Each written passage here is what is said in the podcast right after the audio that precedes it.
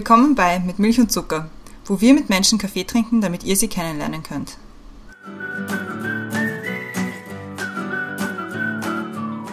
Willkommen zurück bei Mit Milch und Zucker, neue Woche, neue Folge. Mein Name ist Christiane und im Zoom-Fenster über mir ist wie jede Woche die Brenda. Hallo Brenda. Hallo Christianes. Hallo Christianes nämlich heute. Ja, stimmt. Ja, ja. Ich freue mich so. Es kommt so selten vor, dass man eine andere Christiane trifft. Wir haben heute eine Christiane zu, zu Gast, zu Gästin, zu Gast. Und, ja, und sie ist im Zoom-Fenster unter mir. Hallo. Hallo, hi. Ich habe jetzt gerade runtergeschaut, weil ich sehe mich nicht unten. Entschuldigung. Ja, ich, also, nicht über dir. Erste Verwirrung. Variabel. Hallo. Ja. Es freut mich sehr, dass du bei uns bist, aber also wie gesagt, du heißt Christiane. Man kennt dich vielleicht eher unter dem Namen Nane. Ja. Aber ich wollte das betonen, weil, wie gesagt, es ist so selten, dass man eine andere Christiane trifft, findet und ich finde das immer schön. Ich freue mich auch sehr. Aber auch über dich, Brenda, freue ich mich auch. Wollen wir keine Brenda diskriminieren. Auch wenn du keine Christiane. genau. Ach, manche Leute wissen das ja nicht so genau, wer von uns wer ist. Ja, ja, das ist immer ein Mysterium. Vor allem, wenn man nur die Stimmen kennt. Dann, uh, spooky. Aber jetzt zu dir, Nane. Warum wollen wir mit dir reden? Wer bist du? Was machst du? Du machst recht viel, um ein paar Dinge mal aus deinem Lebenslauf, Lebenslauf rauszugreifen. Du machst Projektmanagement, Kommunikation, PR und bist Teil des Kollektivs Etepetete. Und das ist jetzt nur ein wahnsinnig grober Auszug von dem, was du schon alles gemacht hast. Mit Etepetete habe ich geschlossen, weil damit können wir nahtlos ins Thema übergehen, das jetzt die Brenda erklären wird. Ja, also ich habe ein Thema und unser Thema heute ist ein bisschen, sagen wir mal, zugespitzt. Sagt man in der Politik doch immer, wenn es ein, ein Thema ist, dass man nicht genau ist. Also wir haben ein zugespitztes Thema und zwar Freundinnen statt Quotenproblem. Mit okay. bist du ein Teil eines, eines Kollektivs und die macht Veranstaltungen, legt das DJ auf und macht allerhand coole Sachen, zum Beispiel Talks und so weiter. Du erwähnst immer, dass du nur ein Teil davon bist, aber dass ihr das Ganze als Freundinnen macht. Mhm. Und wir haben das, wir haben auch vor kurzem darüber gesprochen, weil wir das als in unserem Podcast auch so haben. Und darüber wollten wir mit dir reden, wie es ist, mit Freundinnen zu arbeiten, wie es ist, gemeinsam gegen das, sich gegen das Patriarchat aufzulegen. Und wir werden hoffentlich nicht darum herumkommen, auch darüber zu reden, wie es mit der Clubkultur geht und weitergehen wird und wann wir endlich wieder tanzen und trinken und feiern.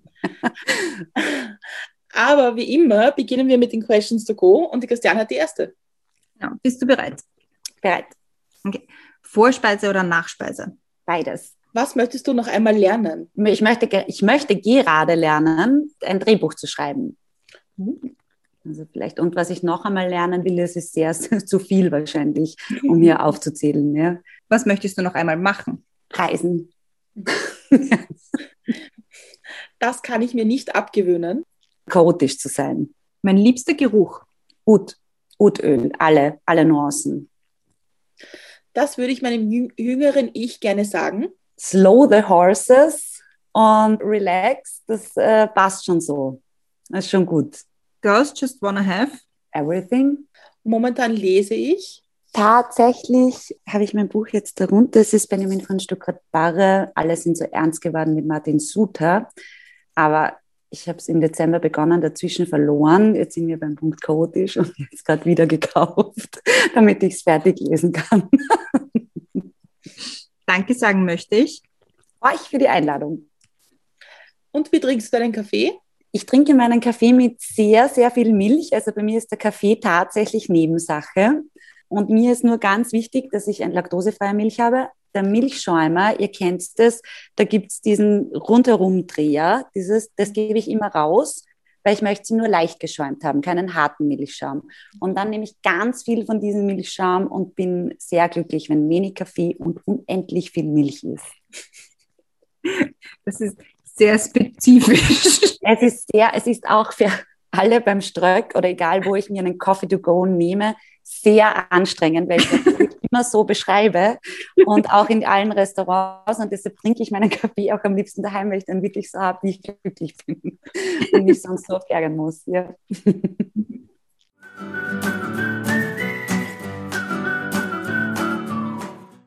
Wenn du jetzt mal unterwegs bist und dir eventuell einen Coffee to go holst, kommen wir damit zur ersten Frage. Was ist oder war ein guter Kaffee für dich? Weil da kommt es ja auch oft nicht nur auf den perfekt geschäumten Milchschaum an, sondern auch auf die Umgebung oder mit wem man den getrunken hat, in welcher Situation.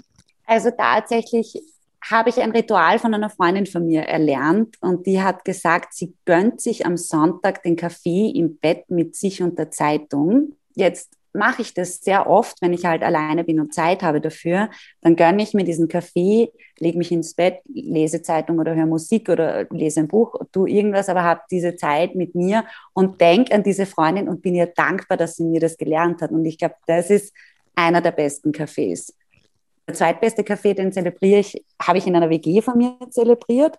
Und das war am Wochenende, haben wir gesagt, heute gibt es Tee und Kaffee. Und dann haben wir immer, haben wir Kaffee getrunken und auch Tee getrunken. Und das ist auch wunderschön, finde ich. Also es ist mit viel Zeit. Ich mhm. finde Kaffee zu trinken mit viel Zeit und entweder an gute Menschen denkend oder mit guten Menschen sich umgebend. Aber hast du den guten Tipp, bei laktosefreier Milch ist das Aufschäumen total schwierig? Na eben, ich gebe dieses, dieses, diesen, du hast, also ich habe den Milchschäumer von Thibaut zum Beispiel. Und dann ist nur dieser kleine, da gibt's, du, du nimmst das Schaumgerät, diesen Ventilator, diesen Mini-Ventilator, ja.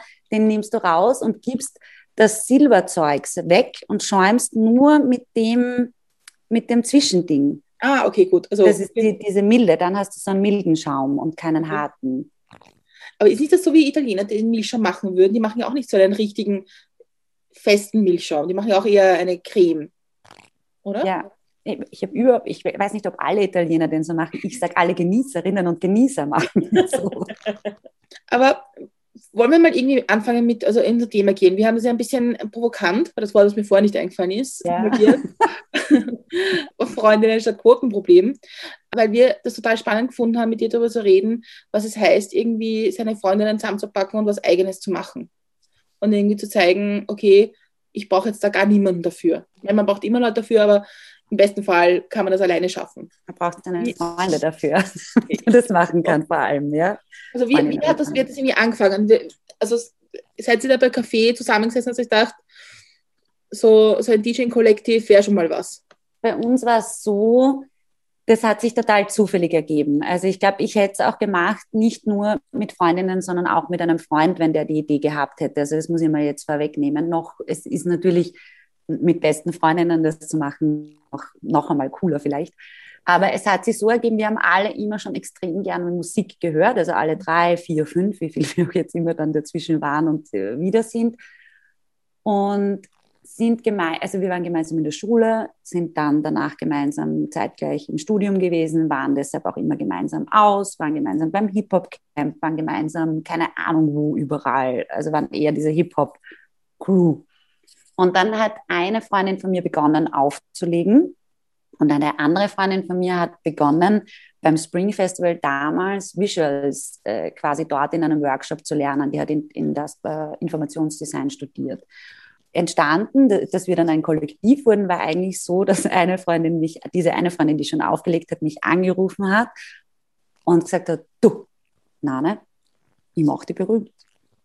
Und dann sage ich so, okay, was muss ich tun? Und dann sagt sie, auflegen lernen. Und dann sage ich, okay, dann, okay, bin dabei. Und das hat sie dann noch zu einer anderen Freundin von uns gesagt. Und dann haben wir zu dritt für einen Auftritt beim Spring Festival tatsächlich geübt und haben als Gag eigentlich, es war nur eine Gaude, dass wir dort gespielt haben. Und wir haben uns eigentlich nur für einen einmaligen Gig gegründet, für ein einmaliges Experiment in dem Sinn. Die Idee war, das kam die Super Super Crew damals und das war 2007 so der New Rave, der irgendwie gesagt hat, hey, ihr Minimal-Leute, seid alle fahrt mit eurem schwarzen Outfits und mit, mit dem Kopfnicken und sagen, wir sind aber viel besser und mit Koks und was weiß ich was.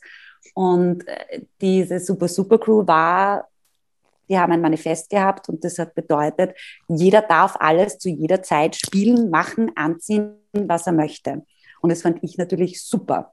Und dann, also wirklich die, unsere Sets waren und blieben sie, glaube ich, ja, bis zum Schluss genreübergreifend, egal ob jetzt kommerziell oder nicht. Also es gibt einfach keine Grenzen, die du dir selber setzt im Sinne von, ist es dann cool oder nicht, sondern du appreciatest einfach, wie wer kommt und was er mag und hast einfach einen schönen Abend. Und das hat offensichtlich auch ein Zeitgefühl getroffen, weil an dem Abend, dass wir diese Vorband eigentlich waren für diese super, super Crew, sind halt schon voll viel unserer Freunde verkleidet in total schrillen Outfits und ein Spongebob war an dem Abend dann auf einmal da und die Party war dann irgendwie so super, dass wir eine Woche später ruft mir dann diese Freundin wieder an und sagt, du, nein, jetzt setzt sie nieder. Wir haben eine Anfrage gekriegt. Da will uns jemand buchen. Und wir wieder so, sind wir wieder zusammengesessen und sagen, ja, was machen wir jetzt? Ja, fahren wir halt hin. Okay, üben wir halt noch einmal.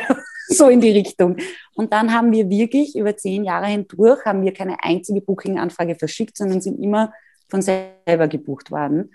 Und dass die Lieske, die Visualistin dazu kam, war dann aus praktischen Gründen, weil wir bemerkt haben, wenn wir Pakete anbieten und sagen, ja, wir können nur als DJs kommen oder wir nehmen eine Visualistin mit, wollten dann viele unter Umständen die Visualistin nicht haben. Uns war es aber wichtig, nicht nur, weil sie unsere beste Freundin ist, sondern weil auch Musik, wenn du eigene Bilder dazu projizierst und siehst, wie wir von Musikvideos kennen, einfach total wichtig ist und das eine andere Qualität hat. Und deshalb haben wir uns dann zusammen geframed, so Etepetete. Ich finde, die Geschichte ist irgendwie sehr, sehr surreal. Also auch wenn man vermutlich drinnen steckt, denkt man sich auch so, hä, wie, wie, wie ist das jetzt passiert?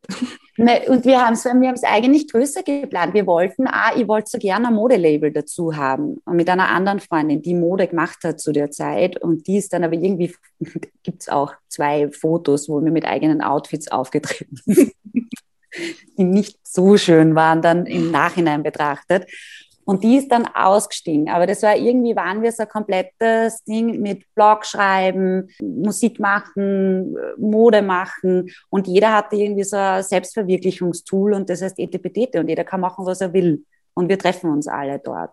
Das ist so die, Grund, die Grundidee gewesen. Also ich habe ich hab jetzt mehrere Fragen im Kopf und ich muss ein bisschen sortieren. Und ich fange mal vorne an. Und zwar, wenn du so in, in deine Vergangenheit zurückblickst, würde, hättest du irgendwann schon mal gesagt, dass du so in, in der Musikgeschichte drinnen wärst oder hast du immer schon eine Affinität zur Musik gehabt? Also vor der Gründung von Etepetete ja. null. Also ich habe eine super Affinität gehabt. Ich war, also bin gern zu diesen Hip-Hop-Partys gegangen, habe gefeiert und habe es genossen als Konsumentin und würde mich jetzt auch noch immer primär als Konsument. Also ich spiele das, was mir selber am besten gefällt. Also ich bin eigentlich mein, mein ja, bin Konsumentin geblieben.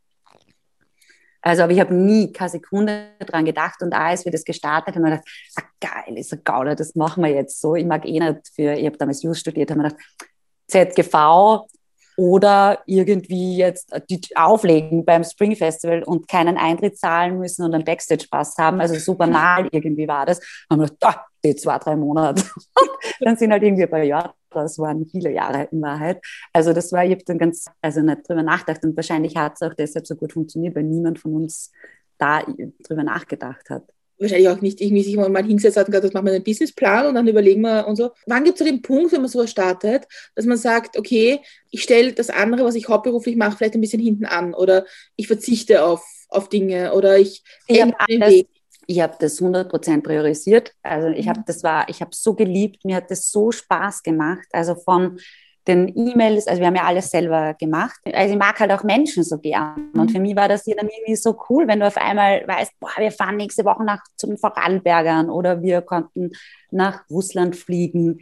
Und also ich habe alles dem untergeordnet, weil es mir am meisten Spaß gemacht hat. Und die einfach ohnehin schon, bevor wir aufgelegt haben, bin ich so gern, war ich so gern einfach aus. Also ich bin so gern fortgegangen, dass das für mich eine logische Konsequenz war, dass wenn ich das jetzt irgendwie noch mehr tun kann und dann noch dazu meine Musik hören kann, die ich mag. Und wir haben uns dann ja immer so, ja, vom, was ziehen wir an?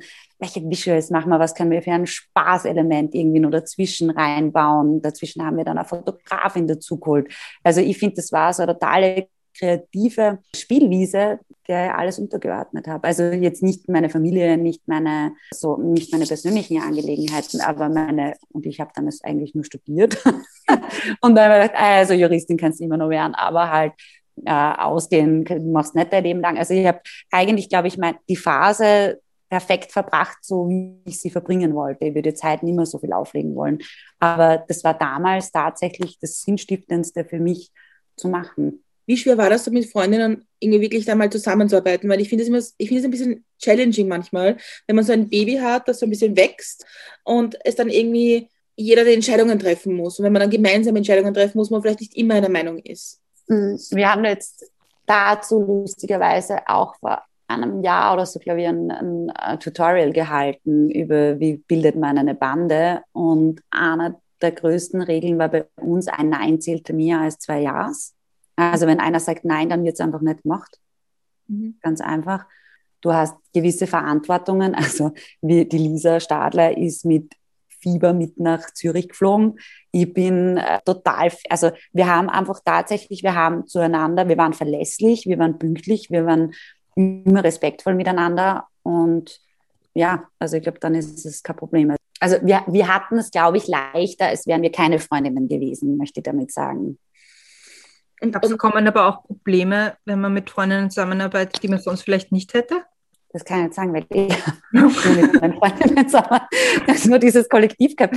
Ich glaube, du, also vielleicht war es auch ein bisschen leichter, weil wir gemeinsam im Internat waren und deshalb auch tatsächlich auch gewohnt sind, dass wir ein Zimmer teilen müssen. Könnte jetzt aus damaliger Perspektive nicht sagen, was was leicht oder ob es leicht oder schwer war. Ich glaube, wir hatten das gleiche Ziel. Wir wollten auch immer alle das Gleiche und deshalb war es nicht so schwer. Und wenn jetzt zum Beispiel zwei, drei Dinge waren, wo einer gesagt hat, meine Güte, da will ich wirklich nicht spielen, wie zum Beispiel bei der Fette Blanche, dann fahrt die halt nicht mit. Und wenn es ganz schlimm ist, dann kann sie eben sagen, Veto, ihr dürft es auch nicht spielen. Und dann sagen die anderen halt, okay, ist das, ist das Veto bei euch so ein, ein Veto ohne Widerspruch? Ja, eigentlich schon, weil aber, und das ist das Schöne an unserer Freundschaft immer gewesen, dass ein Veto nur dann kam, wenn es wirklich so groß war, dass es das, die Freude der anderen überdeckt hat. Also es war selten und ich glaube, mit dem Veto ist jeder sehr respektvoll umgegangen. Und deshalb, wenn es dann wirklich kam, dann ja, da gab es schon Momente, wo man dann gesagt hat, na, aber das, der Track ist so gut. Wir haben ja wirklich jeden Track miteinander abgestimmt. Und wenn dann wer gesagt hat, na, das geht, das geht einfach wirklich nicht. Dass man dann halt kurz traurig war, aber dann sagt man, ja, okay, und tut halt weiter. Lernt man in so einer Geschichte auch irgendwie sich selber ein bisschen zurückzunehmen und irgendwie der Gruppe nicht unterzuordnen, aber in der Gruppe das einzubringen oder auf eine, einen Gruppenkonsens zu arbeiten? Ja, ja, sicher. Ich glaube, sonst kannst du das nicht machen. Also wenn du halt irgendwie nicht darauf bedacht bist, dass du die anderen, dass jeder, jetzt egal, also ich kann jetzt nur für mich sprechen, aber ich will jetzt auch für die beiden Lisas in Anspruch nehmen, wenn du da nicht bedacht bist, dass du immer die anderen beiden mitnimmst, dann werden die anderen beiden nicht mehr mitgehen. Also das ist ganz klar. Also du musst halt, glaube ich, schon sehen, dass du als Gruppe stärker bist als allein.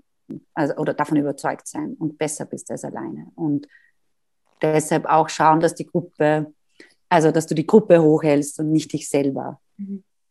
Und, und wie macht ihr das? Ich meine, manche Fragen, die von uns kommen, sind schon ein bisschen mit einem Erfahrungswert von uns beiden irgendwie dahinter. Ja. Also, wenn ihr zusammensitzt, also derzeit wahrscheinlich über Zoom, aber hoffentlich bald wieder in Person und so weiter und Kaffee trinkt und irgendwie plaudert, wie lange dauert es, bis ihr über Etepetete redet? Ma, derzeit derzeit haben wir eben diesen, diesen Clubhouse-Talk, deshalb reden wir gerade ganz viel drüber. Aber dazwischen haben wir weniger gemacht und dann eigentlich gar nicht drüber geredet. Okay. Das können wir zum Beispiel gar nicht. Also ich glaube, es dauert in Gesprächen maximal zehn Minuten.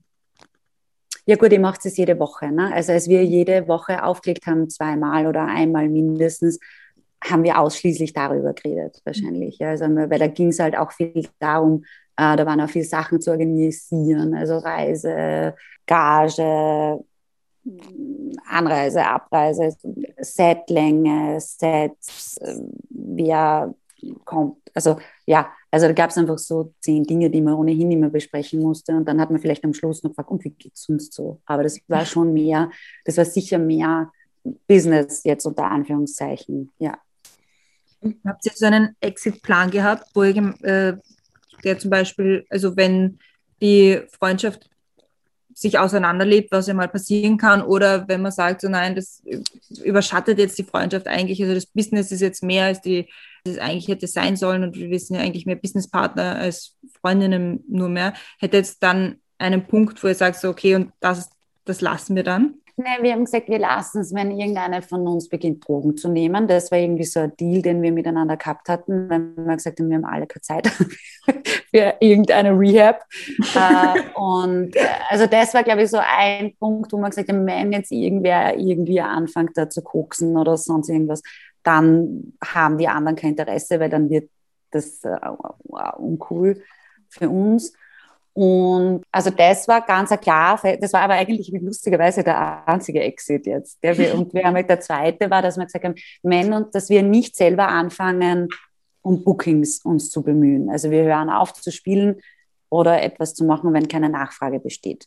Mehr. Ich kann mir das vorstellen, wie ihr irgendwie 2007 irgendwie in diese Clubkultur eingetaucht seid. Was ist das für eine Welt? Wenn man es von außen betrachtet, ist es irgendwann als ein bisschen so lässig und cool und entspannt, aber natürlich ist es ein, ein beinhartes Business, das dahinter ist. Wie war das für euch, da reinzukommen? Ja, eben wie gesagt, also ich kann, muss leider sagen, dass das Business leider zum Groß, so wie ich es, also wir haben dieses Business-Business nie kennengelernt, weil wir nicht produziert haben, wir sind jetzt nicht unter, in ein Label gegangen, wir haben keine Tournee geplant, also wir haben es wir selber nie so angelegt, wir haben alles rundherum selber gemacht. Und wir haben zu einem Zeitpunkt aufgelegt, heißt es auch noch nicht so, also jetzt im österreichischen Raum würde mal sagen, als österreichisches DJ-Kollektiv ist es kein Business-Business, sondern tatsächlich, ich habe es tatsächlich so entspannt erlebt, wie du das schilderst, muss ich jetzt sagen, oder darf ich Gott sei Dank sagen. Und wir haben viele Sachen, also ich habe mir nie schwer dann, wir haben uns da nie schwer dann irgendwie Fuß zu fassen oder irgendwas, ganz im Gegenteil, die Leute haben uns total unterstützt. Sehr viele Männer, sehr viele, also mehr Männer als Frauen, weil es einfach mehr Männer in dem, in dem Business gab. Und die waren eigentlich alle total, fanden das, glaube ich, erfrischend, aber jetzt nicht, weil wir Frauen waren, sondern weil das irgendwie gerade äh, neu war, was wir da gemacht haben. Also davor waren ja eher so DJs alleine, gab es weniger Kollektive. Das ist da alles gerade so eine neue Generation irgendwie entstanden. Auch Viele haben ja damals noch nur mit Platten gespielt, da hat man sich immer rechtfertigen müssen, wenn man mit einem Laptop gekommen ist. und gesagt, ja, es wird schwer, bla bla. Also, das, also ich kann das nicht bestätigen. Wir hatten es nicht schwer. Mhm. Nie. Also wir hatten es ganz cool. Glaubst du, dass es jetzt für Kollektivs, Kollektive, ich weiß den richtigen Plural nicht, schwerer ist? Kollektive. Also in der Pandemie auf jeden Fall. Und ich kann also ich glaube, wir sind ja jetzt, oder ich bin in dem Fall, mir tut es jetzt fast leid, dass ich die, wenn ich gewusst hätte, dass das ETPT-Thema so stark wird, hätte ich vielleicht die beiden auch dazu eingeladen.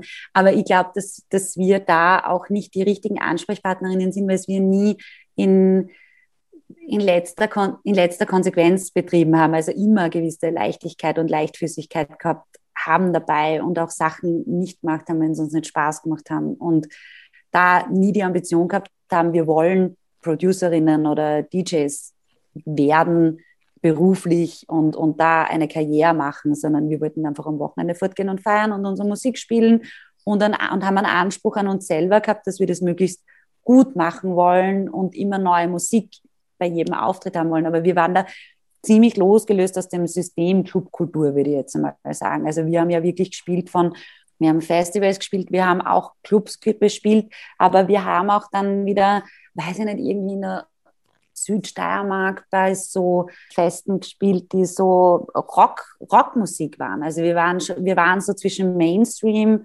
und Clubkultur und haben den Bogen da irgendwie, haben uns immer in diesen Bogen gespannt und bewegt. Und deshalb war man nie das eine oder das andere und es gibt dann eine gewisse Leichtigkeit. Deshalb kann ich das nicht sagen. Also ich kann jetzt nicht, wie viele Wiener sich bemüht haben, dass sie so oft in der Sauna spielen dürfen wie wir, kann ich nicht sagen, weil wir haben einfach durch Glück einen, einen eigenen Club machen können relativ schnell. Weil, weißt du, so, das ist schwer für mich zu beurteilen, ehrlich gesagt. Aber wir haben, wir haben dich ja interessanterweise in einem ganz anderen Kontext kennengelernt. Ja. In einem viel trockeneren und viel starreren System, würde ich mal sagen, nämlich im, im politischen Bereich. Ja.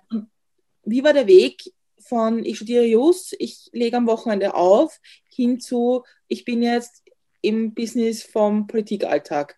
Wie funktioniert das so? Ich habe mich in meinem Studium schon mit Politik, also Politik und Gesellschaft spezialisiert im dritten Abschnitt bei JUS und habe eine große Leidenschaft zur Politik einfach schon immer gehabt. Nur wollte ich eigentlich, habe ich eine, eine gesunde Distanz zu Parteipolitik äh, gehegt. Also ich war auch davor schon bei der AG Jugend gegen Gewalt und Rassismus aktiv, äh, also seit, 16, seit ich 16 bin eigentlich, war dann in so einem Gremium für die Landesregierung zu jugendrelevanten Themen in der Steiermark, äh, gemeinsam mit neun anderen Jugendlichen, dass, dass ich in die Politik, Politik gekommen bin, und ich sage jetzt bewusst, äh, oder eigentlich in die Parteipolitik gekommen bin, war ja über den Umweg dass die Irmgard Gries sich für die Bundespräsidentenwahl beworben hat oder als Bundespräsidentin beworben hat. Ich da gerade auf Jobsuche war, mir dachte, die habe ich in Graz gesehen und ich fand sie einfach super von der ersten Minute. Und dann habe ich geschrieben, für sie möchte ich gerne arbeiten. Und so bin ich dann tatsächlich zu Irmgard Gries gekommen und dann in weiterer Folge eben zu den Neos. Aber ich glaube, ich wäre ohne diese Bande von der Irmgard Gries, wo du mal in die, in die Politik kommst und dann dieses Fieber quasi hast, wäre wahrscheinlich die, die hätte wahrscheinlich nicht angefangen, obwohl ich jetzt gerade überlege, dass ich schon bei der Beate beim Wien-Wahlkampf als Volontärin einen Monat dabei war, weil ich dieses Wahlkampfsystem verstehen wollte, wie gehen Kampagnen aus kommunikationstechnischer Sicht. Und für mich passt es wunderbar zusammen, weil es auch etwas war, was mich immer beschäftigt hat und interessiert hat. Und wie du dann angefangen hast bei der, im, im Bundespräsidentschaftswahlkampf, was waren so Momente, wo du dachtest, puh, Politik ist doch ein bisschen steiler, als ich dachte? Oder was, was war irgendwie sehr überraschend für dich? Nix eigentlich. Also ich habe tatsächlich, also ich habe mich mit Politik sehr intensiv befasst. Okay. Ich kenne äh, äh, Politik äh, von, von allen Schattenseiten ich wäre wahrscheinlich überrascht gewesen, wenn ich sofort im parteipolitischen Kontext gearbeitet hätte. Aber beim Bundespräsidentenwahlkampf, das ist ja doch sanfter im, im, im Endeffekt als dieser parteipolitische Opposition, Regierung, Regierungsschwank. Und, und, und Tagespolitik und Tagesaktualität, genau. Und wir hatten ja dadurch, dass es keine parteipolitische Struktur war, sondern wirklich so eine gemischte Gruppe, hat sich halt viel mehr angefühlt, wie tatsächlich, dass ich wieder mal mit Freunden, die ich halt nur noch nicht kannte, weil mit vielen bin ich ja noch, noch immer befreundet, dass ich da halt jetzt wieder was mache, was mir voll taugt, rund um die Uhr. Das ist halt äh, eigentlich. War es eine Überraschung, wie gut die Irmgard-Krise angekommen ist? Weil ich, ich kann mich noch erinnern, nicht? wie ich sie die ersten paar Mal nur gesehen habe, nicht gehört habe. Ich mir gedacht so, ja, sie ist eine, also cool, cool, dass eine Frau mal antritt mal wieder, ja. aber okay. Und dann habe ich so mitbekommen, äh, ihren Wahlkampf mitbekommen und habe sie dann halt am Ende auch gewählt. Also das ist von vorne bis hinten einfach richtig, richtig cool. Und ich glaube, es haben einfach viele nicht erwartet, dass es so gut geht. Ich habe schon 100, also ich habe sie einmal gehört und ich habe es 100 gewusst. Also ich habe sonst hätte ich nicht für sie gearbeitet. Also ich war 100% überzeugt und habe mir gedacht, wenn ich den so super finden muss, muss es doch zumindest viele andere auch geben, die sie zumindest so gut finden, dass sie sie wählen. Also ich war eigentlich total davon überzeugt. Mir haben ganz, ganz viele Leute gesagt, naja, schau, die kennt niemand, bla bla bla. Aber ich war mir irgendwie 100% sicher. Weil ich auch finde, dass sie auch was abdeckt, was, ähm, was fehlt. Und die Sachen funktionieren immer gut. Also sie, ich meine damit, was sie abdeckt, was fehlt, ist, dass sie eben ideologisch weder links noch rechts ist, sondern tatsächlich rational sich überlegt, was macht in der einen oder in der anderen Situation Sinn. Und das fällt jetzt vielleicht manchen Leuten schwer, das zu verorten, aber tatsächlich ist dieser, diese Herangehensweise an die Politik etwas, was uns allen, glaube ich, fehlt. Diese Graustufen dazwischen. Aber ist es nicht, gab es auch ein, ein bisschen ein Trade von Juristinnen und Juristen, vor allem welche, die schon lange in dem Bereich arbeiten, vielleicht nicht manche Sachen nicht politisch in Form von ideologisch zu sehen, sondern einfach rational zu bewerten? Ja, dann frage ich mich, warum so viele Juristen, die, die parteipolitisch werden, das verlieren. Also das glaube ich nicht. Ich glaube, das liegt daran, dass sie nicht im, im, juristischen System gearbeitet haben, sondern dass die Juristen, also dass es viele gibt, die Just oder Wirtschaft studieren, weil sie sagen, das ist die gutere Voraussetzung für Politik und nicht für in erster Linie Juristen sind, weil ich meine, das zeichnet auch die Leute aus wie Irmgard Gries oder auch früher Heidi Schmidt, dass sie in erster Linie Juristinnen waren und dann Politikerinnen. Ich glaube, das zeichnet jeden aus, wenn er in erster Linie was anderes ist und er ist dann Politiker, also grundsätzlich. auch true, ja. Ähm, aber das, das kann schon sein, aber ich glaube, dass das schon damit zu tun hat, wie man gebiased ist und wie man sich erlaubt, aus seiner eigenen Bias und Bubble äh, rauszuleben und zu denken. Ich glaube, dass es schon gesellschaftspolitisch bestimmt viele Juristinnen und Juristen gibt, die eher tendenziell dann sich von der Vernunft verabschieden, weil sehr oft emotional, einfach Politik ist so oft ein Gefühl, deshalb arbeiten ja so viele mit Emotionen, dass du nicht zur Rationalität kommst, wenn du dich nicht, dir das nicht zumutest, ideologisch. Ja. Ich habe hier einen Kommentar gelesen zu, dem, zu der Abschiebung der Kinder. Die jetzt das vor ein paar Wochen und ja. das war eigentlich total super, weil, weil, weil es schon einmal sie darüber gesprochen hat, was es heißt, Recht, Rechtsgefühl und auch Fairness oder Gerechtigkeit, was, wo da ein Unterschied ist, aber dass wir auch viel zu selten alle nachdenken eigentlich. Ich glaube, dass wir generell viel zu selten über manche Begriffe und was sie für uns, vor allem was sie für uns bedeuten, nachdenken oder was sie für uns bedeuten sollten. Ja. Aber ich würde das nicht unterstützen oder unterschreiben, ähm, dass, dass das politische Umfeld ausmacht, dass man was ändern möchte. Also ich, ich glaube, das ist schon eine Frage des Naturells und, oder wie fasst man jetzt das politische Umfeld? Gell? Also ich war nie in einem politischen Umfeld, also von der jetzt, also in der, in der Schule würde ich sagen, war ich in keinem politischen Umfeld. Und in meinem Internat ist mir schon vorkommen, mir passt das so nicht, wie das ist. Ich will das anders haben. Und habe dann halt immer bei den Versammlungen, die wir immer gehabt haben, ich hätte bitte gerne einen Schlüssel. Meine Privatsphäre ist mir wichtig. Und hab, mir war das immer, also dieses Dinge durchstreiten und, das, und Sachen zu ändern, die mir nicht taugen. Das ist mir sogar ein Abend, wenn ich in einen Club gehe, denke ich mir, jetzt spielt der zu leise, schon voll lang und niemand sagt das. Ich habe wirklich das Bedürfnis, wer ist jetzt dafür verantwortlich? Könnten wir bitte die Musik ein bisschen lauter drehen, weil es ist einfach fucking zu leise. Und ich glaube, das sind so, das, das sind so Typfragen, oder? Es gibt Leute, die, die sagen, das ist, das ist der Rahmen, dann schaut er sich an, sagt, gut, akzeptiert und es gibt Leute, die sagen, da ist ein, oder es gibt Menschen, die sehen den Rahmen und sagen, passt mir der und wenn er mir nicht passt, kann ihn vielleicht irgendwie ändern. Kannst du gut mit Grenzen umgehen? Welche Grenzen? Ach, überhaupt Grenzen im Leben, die dir, die dir gesetzt werden. Ich kann nicht damit umgehen, wenn mir Grenzen gesetzt werden, die ich äh, die ich nicht, die ich nicht sinnvoll finde. Aber grundsätzlich, ich habe jetzt keine, also ich habe jetzt keinen, ich, ich schreie nicht immer, wenn eine Grenze kommt, sondern wenn ich finde, okay, das ist eigentlich, macht Sinn, dann akzeptiere ich sie. Aber es gibt, aber ich akzeptiere generell nichts, was mir einfach vorgesetzt wird. Ich schaue mir das an und wenn mir vorkommt, das macht für mich Sinn, dann nehme ich es an. Also ich gebe mir meine Grenze, ich akzeptiere die Grenze und setze sie mir so selber. Das ist mir sehr wichtig. Ich glaube, ja weil ich glaube, wenn man, wenn man so ein bisschen so, wenn man die, die die wir gesprochen haben, zeigt das schon irgendwie, dass du, dass du schon auch bereit bist, ein ganz schönes Stück dafür zu gehen, um Grenzen zu ändern. Ja, voll. Also ich bin sicher, ich bin, ich bin nicht ehrgeizig, aber ich bin extrem hartnäckig. Also wenn ich was möchte, das ist mir egal, da rufe ich jeden Tag an und sage so, ähm, Entschuldigung, ich weiß, das ist jetzt für Sie anstrengend, für mich auch, aber könnten wir nicht bitte endlich also da gibt es eine lustige Geschichte. Meine Mama hat das mir mal erzählt, dass ich als kleines Kind wollte ich immer überall mitfahren gerne, wenn sie weggefahren ist. Und irgendwann habe ich dann geheult, weil sie mich wieder mal nicht mitnehmen wollte. Und dann habe ich die Hände so zu ihr ausgestreckt und gesagt, jetzt sag schon endlich, na ja, gut. Weil das war halt quasi immer dann, als ich aufgehört habe, als klar war, naja gut, dann kannst du halt mitfahren. Aber so lange habe ich halt gepressured und äh, wollte das unbedingt machen. Meine Mutter hat immer gesagt, du, du kannst nicht mit dem Kopf durch die Wand. Und ich habe mir es wirklich dann immer gedanklich, bin ich dann so vorgestanden und mir gedacht, warum eigentlich nicht?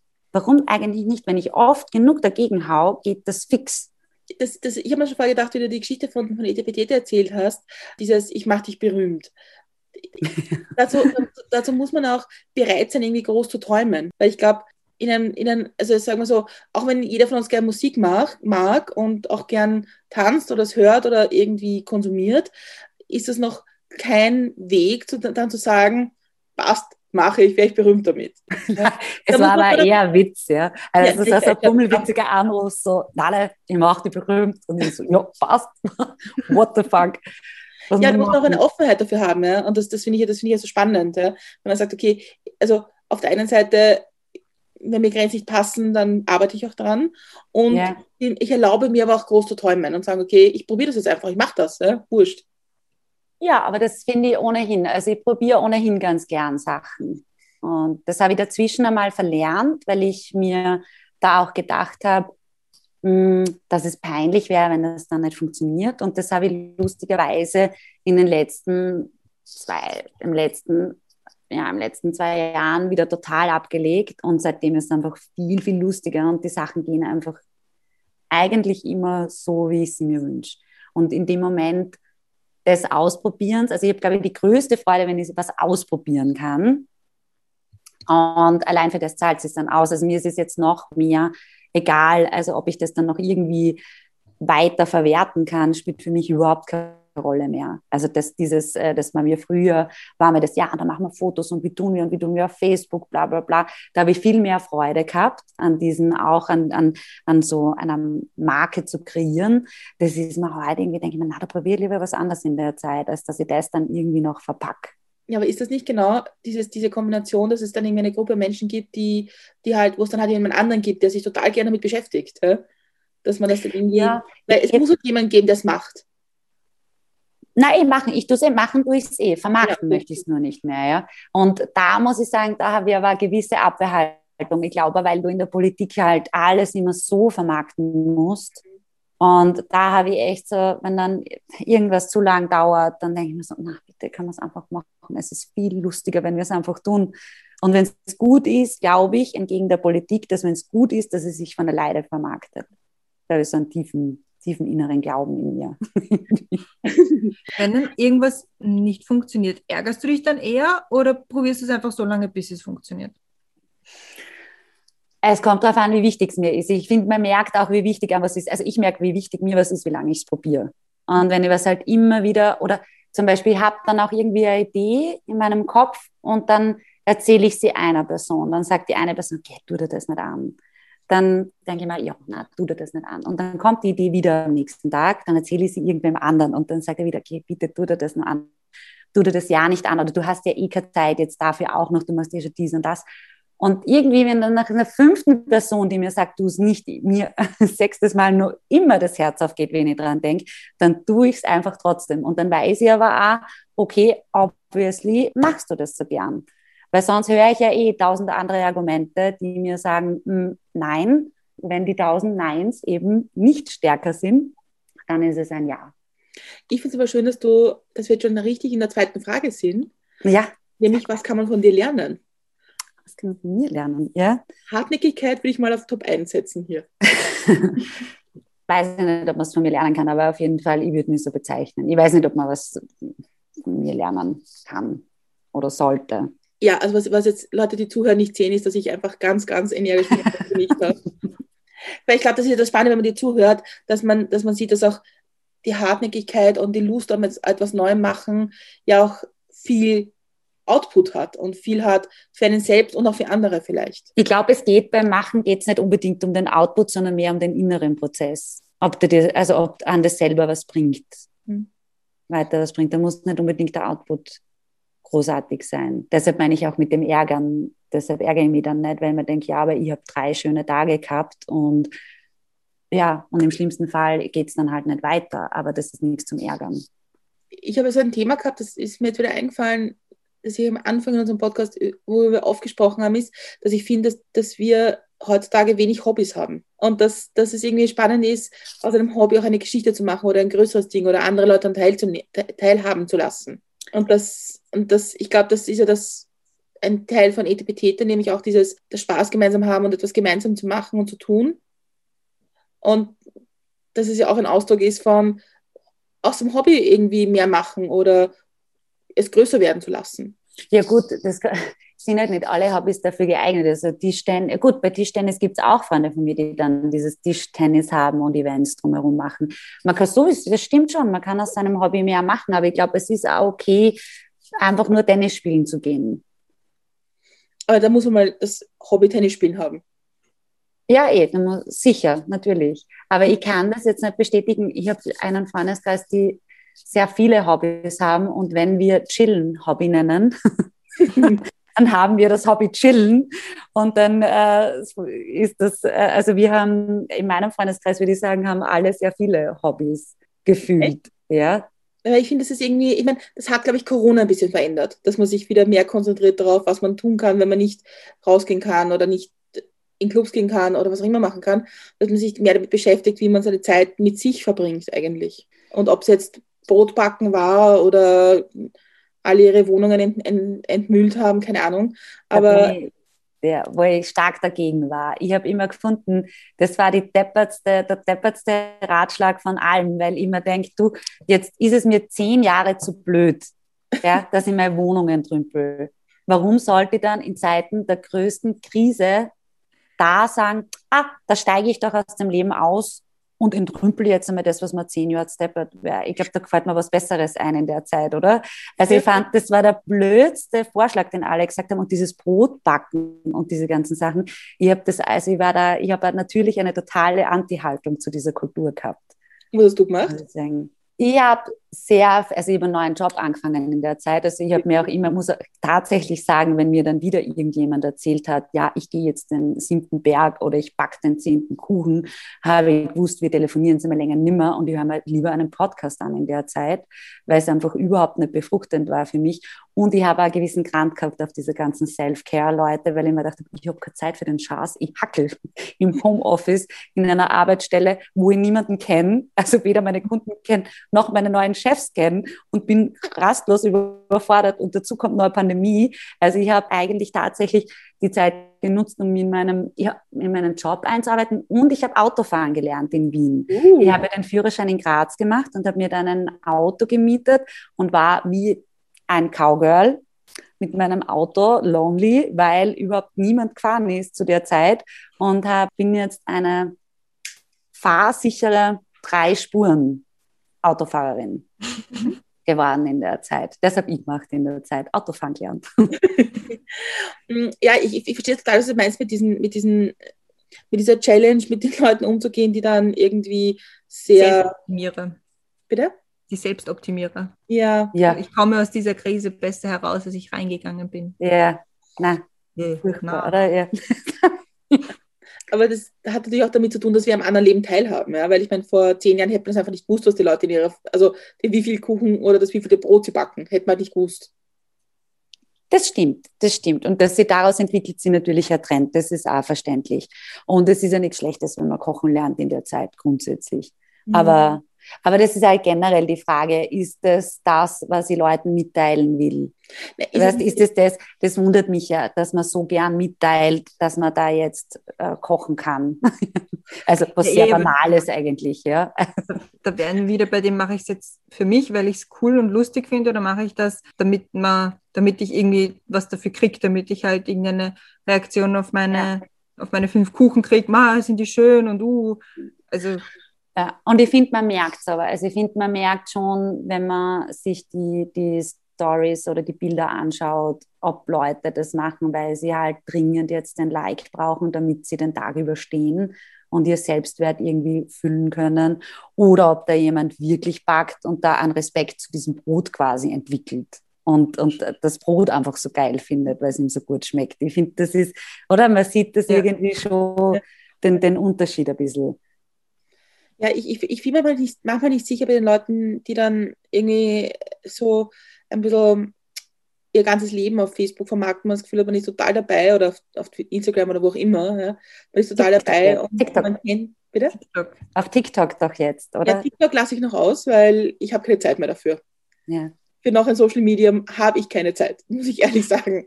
Ja, aber ihr habt jetzt unterbrochen, Entschuldigung, du ja, wolltest also wenn, sagen. Wenn, wenn, wenn, du das Gefühl hast, du, du hast an, an dem Leben anderer Leute teil, die du in Wahrheit gar nicht kennst oder sehr, sehr peripher kennst, ob das nicht auch ein bisschen ein Ruf danach ist, Kontakt zu bekommen oder irgendwie ein Feedback zu bekommen oder irgendwie Aufmerksamkeit oder auch nur eine Reaktion. Ist gar nicht negativ beurteilt. Aber das ist der Schmäh der sozialen Medien, oder? Also ich finde ja, dieses Echo ist ja cool und das Feedback ist ja auch super. Aber ich finde, wenn es dann irgendwie Ausmaße annimmt, dass du halt Dinge machst, nicht mehr, weil du sie machen willst, sondern weil du sie machst, damit du irgendeinen Response bekommst, dann entkoppelt sich entkoppelst du dich deiner selbst ein bisschen, oder? Und dann ist es halt, ja, well, wie, wie wichtig schade zum Zuschauen.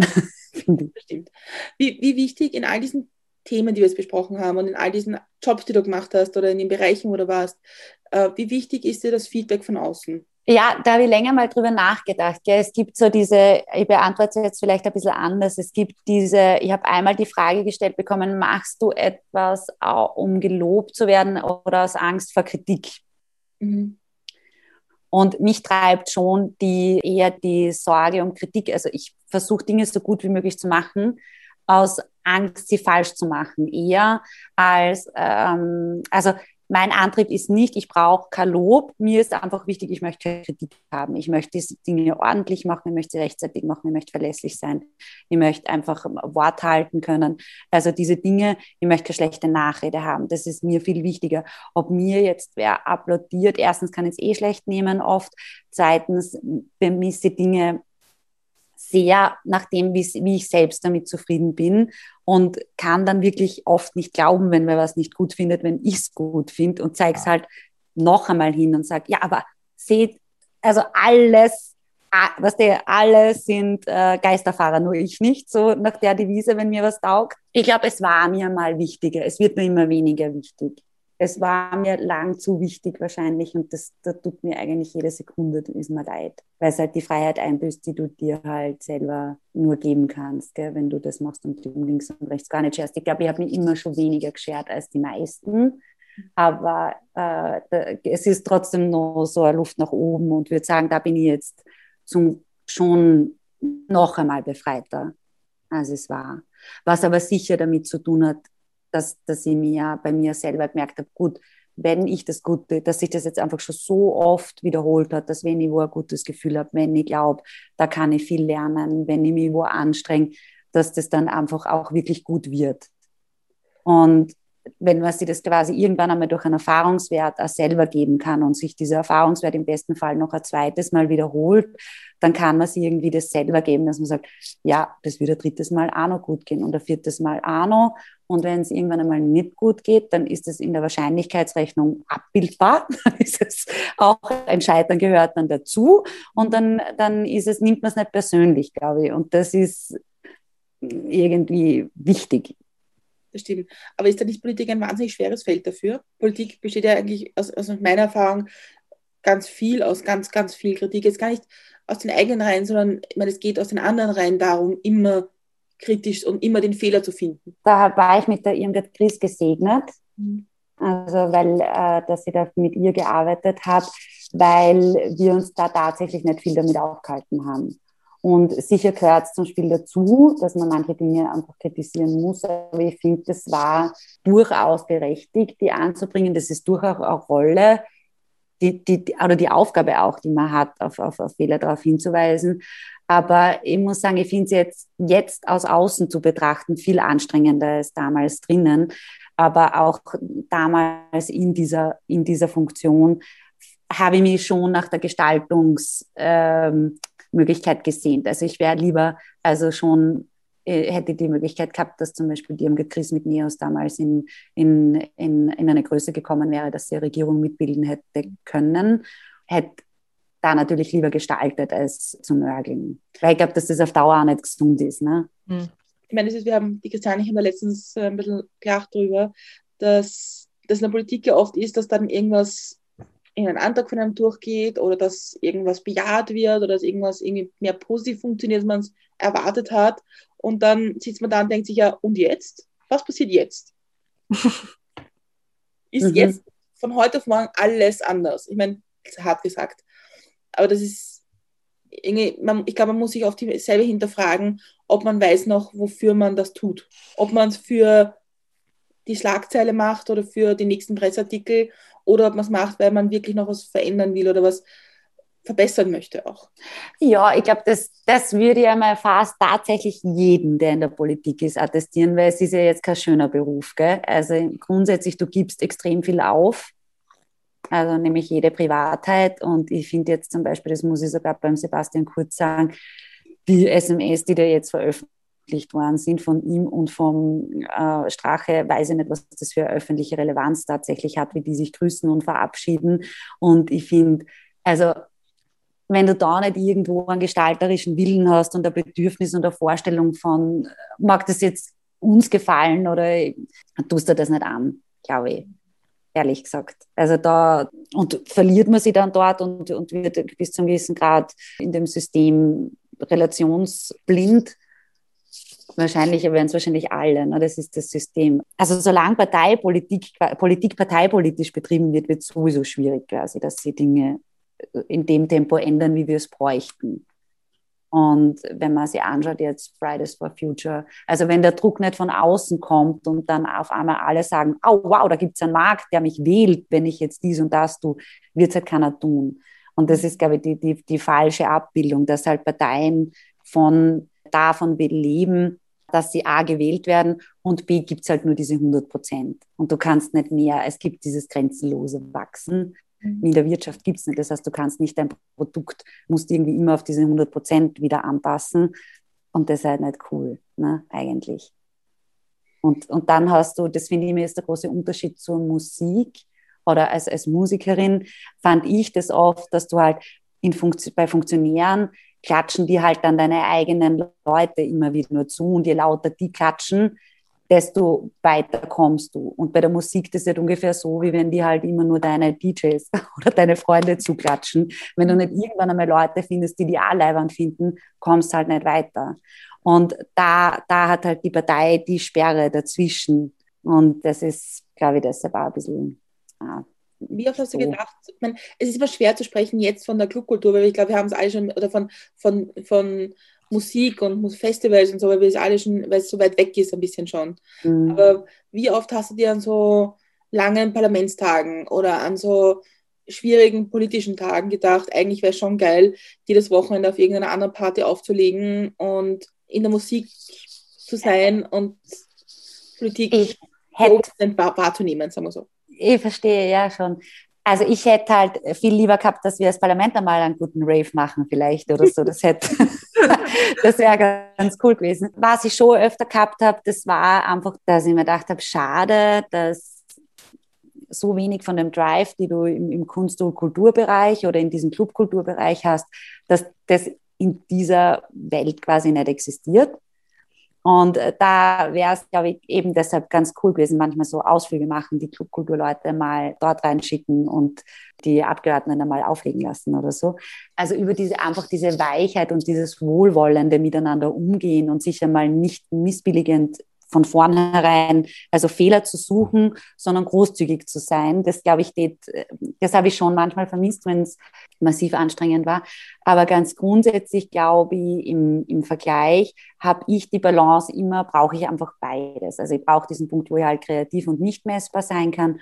Und ich brauche das, wo man einfach sagt, so, das ist das objektiv bewertbar und das ist es ja. Also das ist, finde ich, die, die Politik mehr, wo du sagst, ist der Antrag jetzt sauber geschrieben oder nicht sauber geschrieben, ist das äh, äh mit Gesetzen zu arbeiten, ist ohnehin immer bewertbarer. Jetzt kann man es nicht, meine ich nicht ideologisch, sondern vom Handwerk her.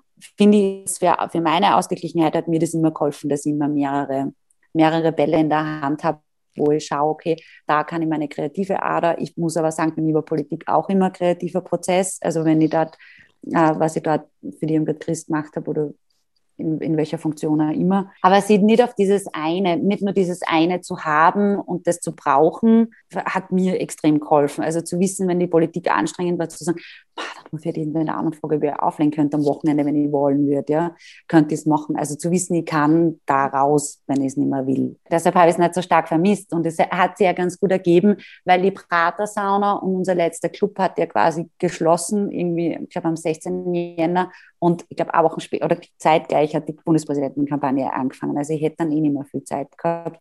Und seither spielen wir halt auch viel weniger. Weil wenn du halt so arbeitest, dann wirst du am Wochenende mehr äh, schlafen.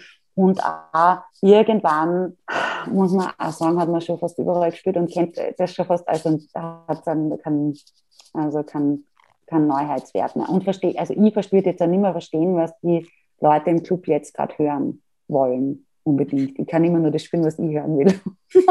das, das ist ja dann auch am besten eigentlich. Eh, ja. Ich habe die dritte große Frage für dich.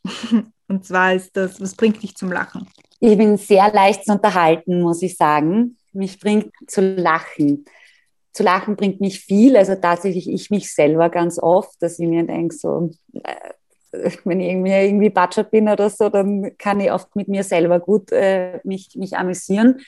Und eigentlich, also wenn ich über Humor nachdenke, dann mag ich Situationskomik extrem gern und mir macht auch originelle Absurdität total viel Freude. Ich kann überhaupt nichts anfangen mit vorhersehbaren Witzen. Also wenn jetzt angenommen, die, die man eh schon gedanklich assoziiert, ohnehin, und dann spricht es einer aus. Kennt ihr das?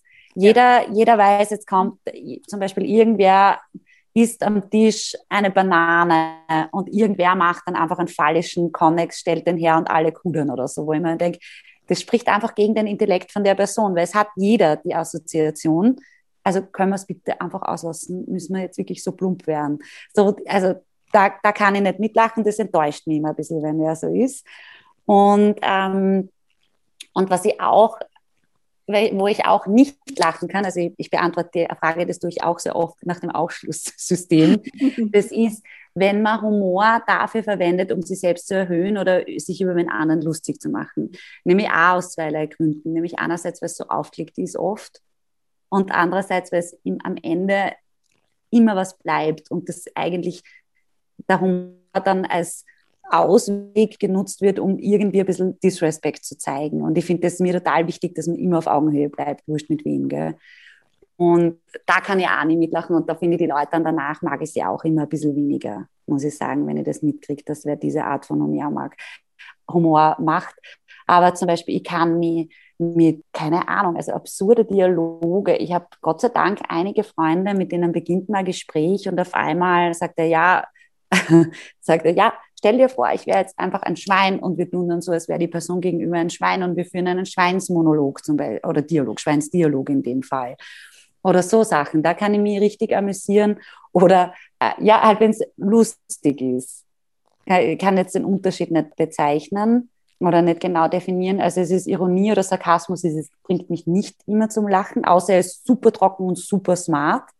Dann, dann finde ich es ausgezeichnet und geht auf niemandes Kosten. Und ansonsten, ja, tatsächlich, also ich bleibe dabei Situationskomik und abstrakter Humor. Würden dich deine Freundinnen und Freunde als lustig bezeichnen? Ja, ja, ich weiß gar nicht, ob es das Erste ist, was sie mir zuschreiben würden, aber ich, es, auf jeden Fall, also ich habe Freunde, mit denen ich rund um die Uhr lustig bin.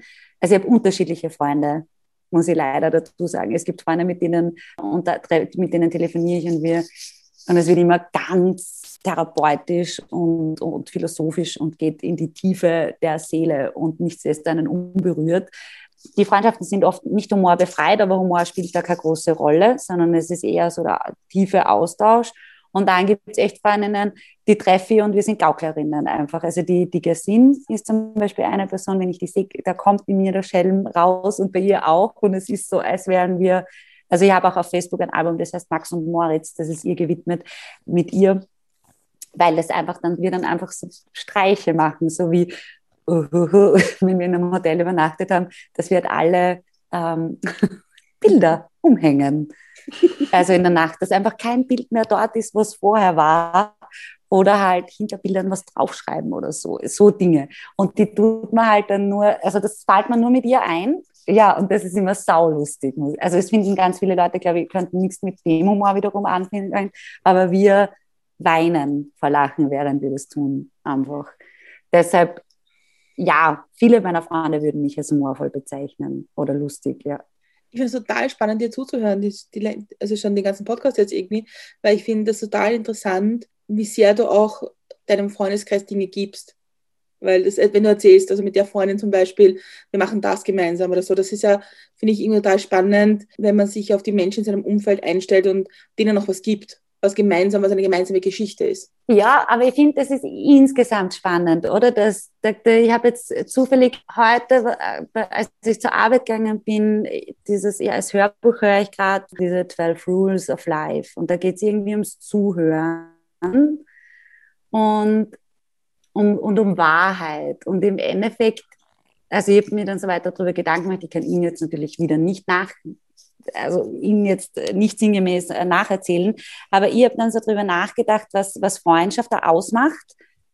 Und das ist schon, und, ich, und das ist irgendwie auch mein Anspruch, um den bemühe ich mich, das ist, dass ich, einer, wenn ich eine, eine Unterhaltung habe mit Freunden, dass ich dann denen zuhöre und 100% das höre, was die mir erzählen und versuche nicht daran zu denken, was das für mich bedeutet, sondern einmal in erster Linie, was das für die bedeutet und dann neugierig nachzufragen, aha, und wie machst du das dann? Und alles einmal rundherum zu erfahren und mir dann zu überlegen, wie wäre das eigentlich für mich? Was wird, wie, würde ich damit umgehen oder wie würde ich das machen? Und dann vielleicht in einem, in einem Nachklang im Gespräch dann zu sagen, interessant, weil was, ich würde das so oder so machen. Aber grundsätzlich ist schon einmal die Idee, finde ich, einer guten Unterhaltung und einer guten Freundschaft ist, dass man sich selber mal rausnimmt und, und den anderen einmal einfach voll und ganz inhaliert in dem, was er, was er ist und was er erzählt. Ich habe auch irgendwie die Vorstellung von Freundschaft, dass es viele, viele meiner Freunde haben, viele, viele Dinge, die schwierig sind. Aber ich finde, die sind für mich schwierig und deshalb muss ich mich damit auseinandersetzen, warum sie für mich schwierig sind. Aber ich habe nicht den Anspruch, ihnen zu sagen, das ist an dir schwierig, weil ich glaube, man darf den anderen oder sollte ihn, wenn es einen jetzt nicht gegen einen selber geht, sollte man einfach versuchen, das Gegenüber so sein zu lassen, wie es ist und, ja. nicht nach seinen, eben wiederum in, nicht nach seinem Frame zu richten. Weil oft ist es ja, dass man dann sagt, na, wir haben einmal die Diskussion gehabt, da hat irgendwer gesagt, na, du bist aber chaotisch. Und dann sage ich so, ja, und du bist ordentlich. Das ist für mich anstrengend, dass du ordentlich bist. Und für dich ist es anstrengend, dass ich chaotisch bin. Ich würde dir nur nie vorwerfen, dass du ordentlich bist. Weißt du, weil miteinander, weißt, ja, das ist ja kein, objektiv, ist ja kein objektiver, wir sind ja nicht irgendwie vor, einer Objekt, vor einem objektiven Beurteilungsgremium, sondern wir begegnen uns ja wir beide und da hat es keine Wertigkeit. Außer es sind jetzt natürlich irgendwelche tatsächlich schlechten Eigenschaften dem anderen gegenüber. Aber sonst grundsätzlich versuche ich das halt irgendwie die Eigenheiten und die, und die, ich mag Leute gar so gern für, für Dinge, die sie schwierig machen oft. Ja, ja, aber das, da, muss, da muss diese ganze Krise jetzt und dieser Lockdown ja extrem eine Challenge für dich sein. Weil wenn man Menschen nicht mehr so sehen kann und nicht damit so viel mit sich Menschen umgeben kann und ich meine, wir haben uns alle an diese Zoom-Gespräche gewöhnt und wir sind schon dabei und wir sind schon sehr geübt, den, den Hintergrund irgendwie richtig zu haben. Äh, aber trotzdem ist es halt kein persönliches Gespräch. Ich also kein Face-to-Face jetzt meine ich jetzt so richtig ja, ja. ernsthaft gegenüber. Ja, aber da auch wieder als Internatskind große, großer Vorteil und als Grazerin, die immer viele Freunde in Wien gehabt hat. Also sobald wir angefangen haben zum Aufhängen und wir das erste Mal nach Wien gekommen bin, habe ich natürlich zwei oder drei Freunde. Ich bin, bin nie ohne zwei, drei Freunde mehr oder be gute Bekannte, die ich gern habe, mhm. von irgendwo wegfahren. Mhm. Das heißt, mit denen habe ich immer telefoniert. Und wenn ich in Wien war, habe ich mit meinen Grazer Leuten telefoniert und wenn ich in Graz war, mit den Wienern. Und okay. ich habe eine Familie in Geisern. Das heißt, ich bin das Telefonieren gewohnt. Und für mhm. mich ist Telefonieren auch nicht anstrengend. Und ich muss auch sagen, jetzt zum Beispiel wie das Gespräch mit euch, das ist, für mich ist das auch extrem intensiv und stellt mich total zufrieden, wenn ich jetzt am Schlafen gehe und freue mich, dass, dass wir uns unterhalten haben. Also das gibt mir viel, okay. auch so zu telefonieren. Oder jetzt, wir sehen uns ja sogar. Stimmt, ja. Also ähm. das ist schon, ich, ich sage sogar manchmal, wenn Leute dann, irgendeine Freundin hat zu mir gesagt, sie zipft dieses ganze Spazierengehen schon so an, sie kann es nicht mehr tun und sage, ich verstehe ich verstehe auch gar nicht, warum ihr damit angefangen habt. Sie habt das nie gemacht. Habe mich vielleicht mit ein paar Freunden zum Spazierengehen getroffen, sonst habe ich gesagt, geh bitte, trink mir einen guten Wein, tu mir irgendwas und tu mir so plaudern. Ja, ich meine, das muss ich schon sagen, was ich finde, was es das, Zoom, das Zoomen erleichtert hat, ist diese Terminfindung. Dass du irgendwo hinfahren musst, irgendein Lokal finden musst, irgendwo, wo sich alle wohlfühlen, wo alle hinkommen, zurückkommen, da, da, da, sondern dass du einfach sagst, ich sitze jetzt Hause irgendwie vor meinem Laptop, Computer, wie auch immer, und das ist jetzt nicht schwierig, das zu organisieren. Na, überhaupt nicht. Und ich glaube, es ist auch, also ich weiß nicht, aber ich habe auch, hab eine Familie in, in, in Hongkong und so, also ich habe immer wieder mal so Telefonkontakte gehabt. Und ich weiß nicht, ob du, wenn du, wenn du einander kennst, ob du dann nicht auch so Tiefe erzeugen kannst. Ich glaube, es ist ein bisschen anstrengender, weil man diese Zeitverzerrung, die kurze hat und so, ja, vielleicht, aber weniger erfüllend würde ich jetzt nicht sagen.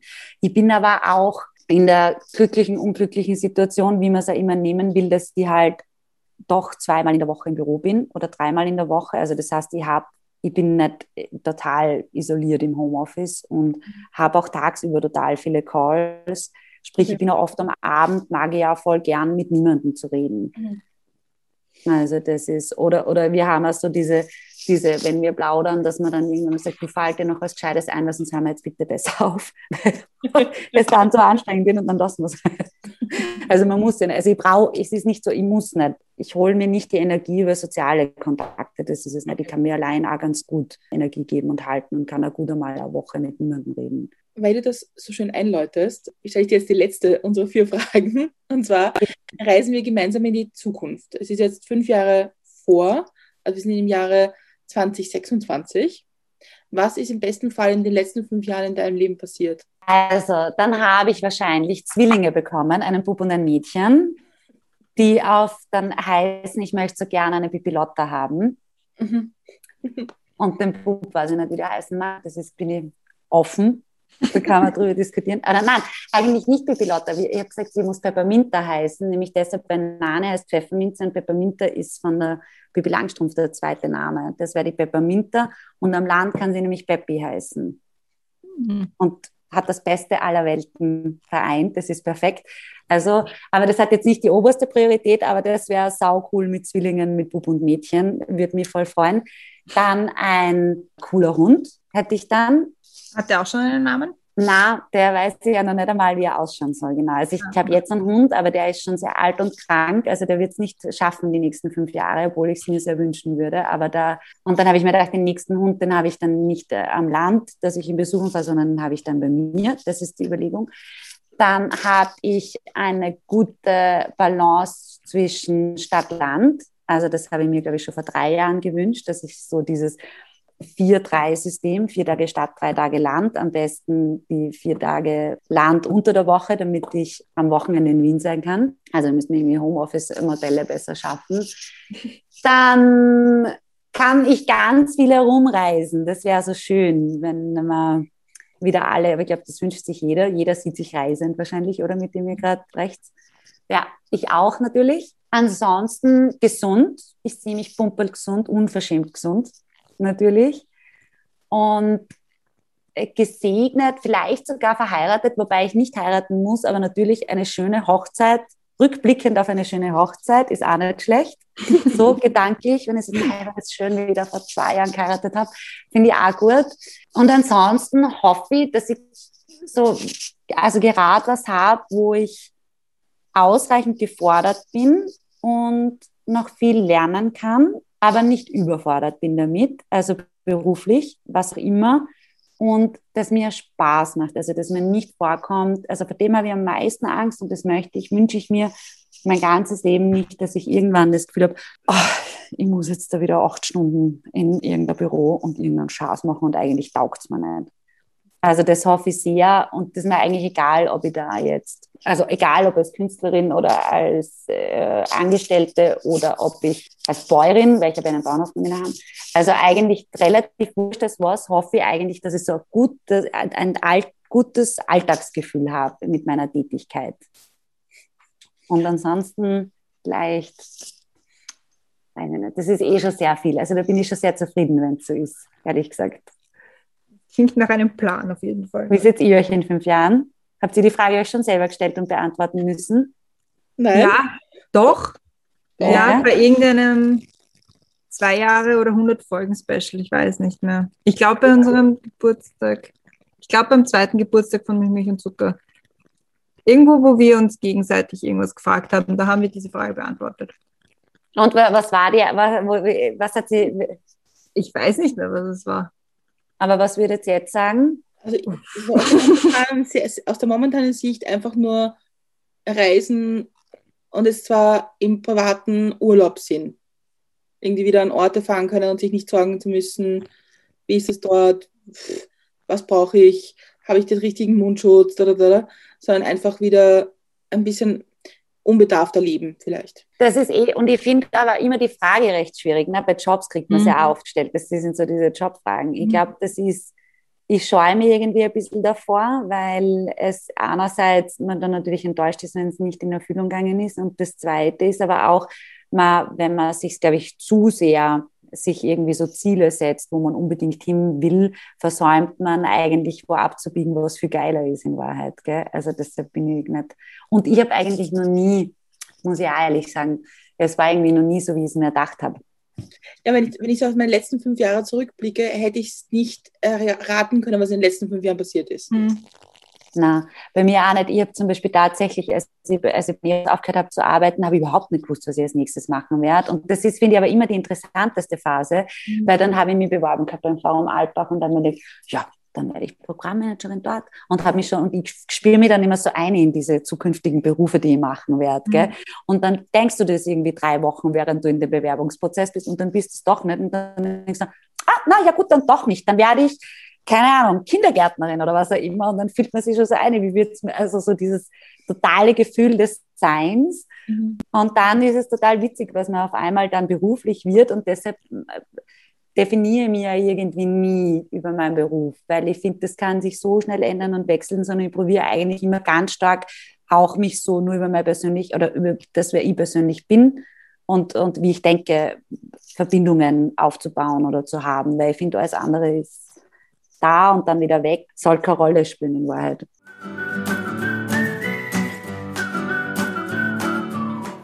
Sagen, schöne Schlussworte gefunden. So schön. Vielen ja. lieben Dank für die Einladung. Also und für die nette Abendunterhaltung, die ich jetzt auch hatte ja. mit euch. und es können sich auch ganz viele Leute anhören. Das stimmt. Aber wir sind ja noch nicht ganz am Ende. Es kommen noch die Schluss. Ah, okay. Es kommt nur, ja. nur, nur mal so ganz kurz.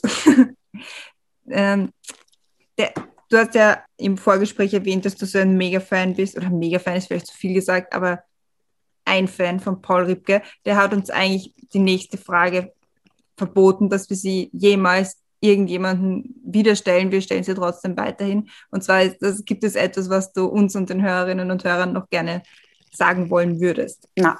Wo findet man dich, Etepetete oder Dinge, die dir wichtig sind? Unterwegs. Wahrscheinlich Du meinst jetzt, ist das jetzt die Frage, wo man seine Social Media Accounts bekannt gibt? Oder? Zum Beispiel. also, man, man muss das nicht, aber wenn man möchte, feel free to plug whatever you want. Ich weiß die gar nicht auswendig. Ähm, also es ist, glaube ich, bei Instagram ist es Nane Petete und ich glaube, ich habe N-N-A-A-N-N-I-E-E. So ich habe, glaube ich, gar nicht Name bettet. Ich weiß gar nicht, wie man. Also am leichtesten findet man mich auf Facebook unter NA und dann NI wahrscheinlich oder unter ETBT Girls auf Facebook und dann findet man alles andere. Und ansonsten in der echten Welt wahrscheinlich irgendwo äh, draußen. Dann bleibt es mir noch, mich zu bedanken für das tolle Gespräch und für die Insights und fürs Nachdenken. Und ich weiß total fix schon, was deine Quote für die, für die, Serie, für die Folge ist. Weil bei uns hat jede Folge eine Main Code. ja, was ja. ist sie? Du wirst sie, wirst sie hören. Lesen. Ich bin gespannt, ja. Also vielen, vielen Dank für die Offenheit und für die Insights und für den Zugang und fürs Nachdenken, was es bedeutet, wenn wir Dinge sagen und anderen Leuten sagen. Damit würde ich mir noch wünschen, dass, oder würden wir uns noch wünschen, weil das ist auch immer fein, sich äh, für andere sprechen zu dürfen. Äh, falls, ihr, falls die Zuhörerinnen und Zuhörer die Folge gemacht haben, findet man uns unter www.mitmilchundzucker.at und dort auch alle Links zu Spotify, Apple Podcast und so weiter und zu den restlichen Folgen unserer restlichen Gästinnen und Gäste.